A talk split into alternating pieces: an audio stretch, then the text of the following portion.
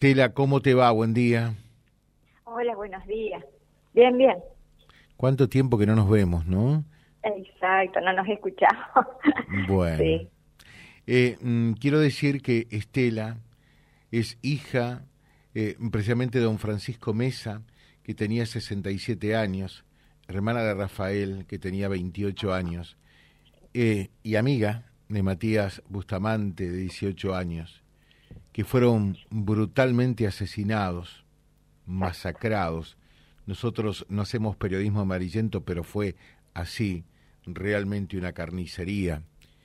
En el triple crimen del Iguazal, en aquella fatídica jornada eh, del primero de enero de 2001. 22 años y pico han corrido eh, y, lamentablemente no ha pasado nada hasta que ayer los llamó el fiscal. Exacto. Tuvimos una citación con el fiscal Alejandro Rodríguez, sí. en la cual teníamos, eh, o sea, nosotros como familia más o menos sabíamos lo que él nos iba a decir, ¿no es cierto? Pero íbamos intrigados. Eh, te imaginas que se volvió a recordar todo de vuelta, eh, todo lo que pasó en el 2001. Entonces eh, estaba el doctor Damián Calfrascoli y bueno, nada, él nos ponía eh, en la mesa todas las falencias que hubo en ese momento. todo lo que se hizo mal. Y te daba tanta impotencia porque, o sea, como usted dijo, tres personas, masacrados, mal, y que te vengan y te digan, sí, que en ese momento hubo falencia. Nosotros entre todos nos mirábamos y decíamos, sí, hubo falencia. Y a la vez yo quería decirle, pero no le quería faltar respeto, decir, sí hubo impunidad también. El caso lamentablemente, o sea, y vamos a lo que nos dijo él, nosotros no podemos ya hacer más un juicio porque el, el viejo sistema como que caducó, el nuevo sistema eh, como nos da la oportunidad que dentro de cuatro años el caso, o sea, va a prescribir, es como que caduca, se cierra. O sea, para nosotros la familia el caso ya se cerró hace tiempo, porque yo pruebas en este momento para hacer un juicio no tengo. ¿Mm? No sé si me entiende. Sí, sí, sí, sí. Eh, no puedo ir contra la corriente. Y esa es la impotencia, la rabia, que nosotros en ese momento estábamos desamparados y ahora seguimos como desamparados. Hoy están peor, hoy están peor desde ese punto de vista, más, desamparados, ¿no? Exacto, porque te da la impotencia, o sea, eh, yo quería salir también al aire para decirle, o sea, él es como dijo el fiscal, ustedes son mis víctimas el nuevo sistema es como que favorece ahora, eh, tiene mejor, no sé cómo explicarlo, pero tiene mejor, o sea, se ocupan más de las víctimas. Pero nosotros, eh, lo que, que tengo mis dudas, ¿no? Que tengo mis dudas igualmente, ¿no? No sé si es eh, tan la perfección, pero lo otro fue realmente un mamarracho. Sí, bueno, a eso es lo que nosotros vamos. ¿eh? Eh, yo digo, él decía, eh, sí, la prefectura toma, la prefectura está. Yo creo que la prefectura están preparados, los policías están preparados. Eso es lo que te da impotencia. Eh, que hubo mucha impunidad y sigue habiendo. Yo, por ejemplo, como familia ahora tengo que buscarme. O sea, para en memoria de ello eh, abogado en la cual no tiene sentido pagar ¿por qué? porque yo sé que eh, nosotros el caso va a quedar impune. Y eso duele duele muchísimo. Y como y yo decía ojalá que no le pase a otro vecino lo mismo. O sea qué nos queda a nosotros la justicia divina y, nada. Y, y él nos hablaba, con mucho respeto hablo de, del fiscal. Sí, sí, sí. Es, una persona es una persona muy respetuosa, ¿eh? muy, muy, el fiscal Rodríguez, amable. Hay que decirlo que, muy amable. Es así.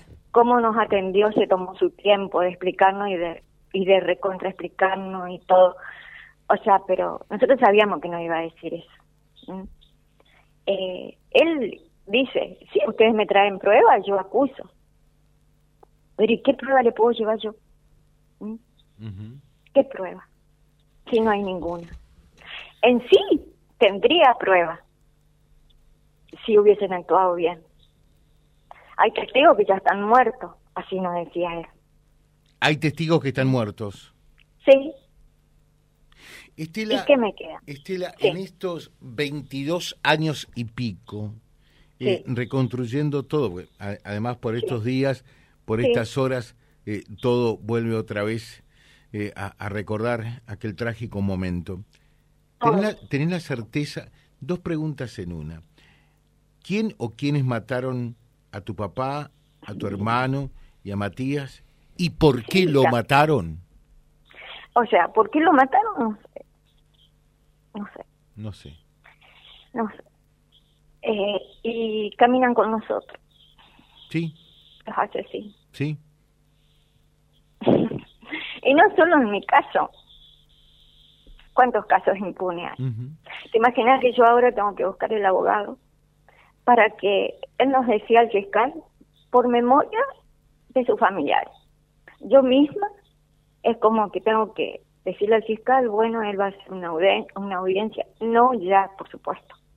Tenemos cuatro años todavía. Y, y cerrar el caso. ¿Mm? Cerrado el caso.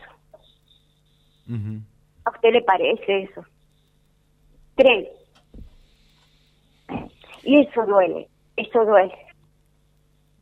Y muchísimo. Estela, ¿y quién pensás que, quién o quiénes mataron a, a tu papá, a tu hermano y a Matías? Y el poder. ¿A qué te referís cuando decís el poder? sí. Pero bueno. Eh, Cano, Cano esto, ¿eh? Ojalá que no, no suceda más algo terrible. Pero yo creo que ojalá que no, que no suceda. Te pregunto, ¿y para vos, Cano, eh, participó de eso? Eh, no, yo creería que no. ¿Tenés dudas? Tengo dudas. Y, otra cosa, eh, que, que, la misma Cámara allí dijo, reconoció que no fue uno, que fueron más de uno, ¿no? Exacto, es como él no explicaba. En ese momento el señor Cano no, no, no pudo haber matado a tres personas. Estoy seguro que mi hermano se hubiese defendido, Matías también, estoy segurísimo.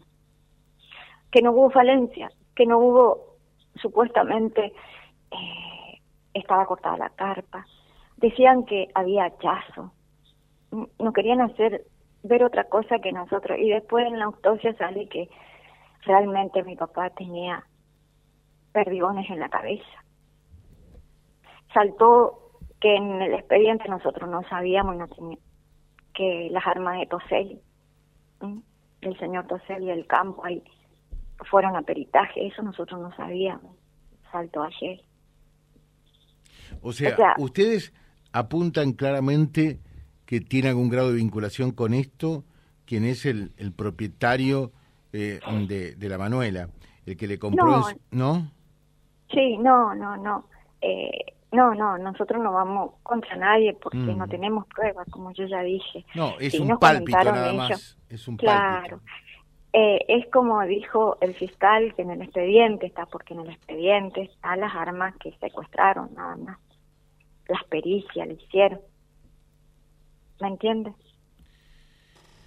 Qué bárbaro, ¿no? qué, qué, increíble, qué increíble eh, esta justicia que tenemos, ¿no? Porque realmente siempre se dice, no hay un crimen perfecto, hay investigaciones imperfectas. Y aquí hubo eh, una cadena de varios, de muchísimos eslabones de imperfecciones para que este triple crimen pueda quedar impune. Está muy claro eso, ¿no? Está y, y queda impune porque nosotros, es como él nos dijo, sería, y eso como yo digo siempre, duele, duele, duele muchísimo. Es como que se abrió otra vez esa herida que se estaba cerrando. Eh, y bueno, ¿qué va a hacer?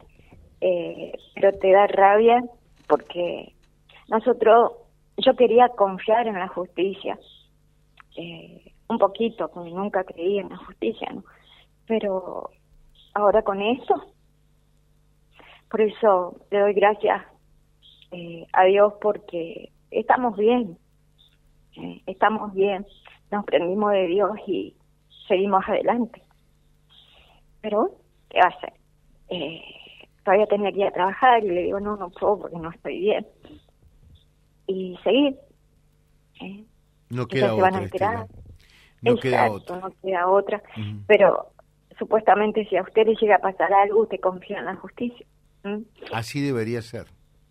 Así debería ser, exacto. Te dejo un saludo, nuestro cariño de siempre, nuestro respeto y nuestro acompañamiento que a pesar del tiempo sabes que siempre está. Bueno, muchas gracias, muchas gracias. Y Dios los bendiga. Gracias. Estela Mesa, hija, hermana y amiga de las víctimas del triple crimen. A más de 22 años, ahora la justicia reconoce que prácticamente ya no hay nada que hacer. Vía Libre, siempre arriba y adelante. Vialibre.ar, nuestra página en la web, a solo un clic de distancia. www.vialibre.ar, vialibre.ar. Vía Libre, siempre en positivo.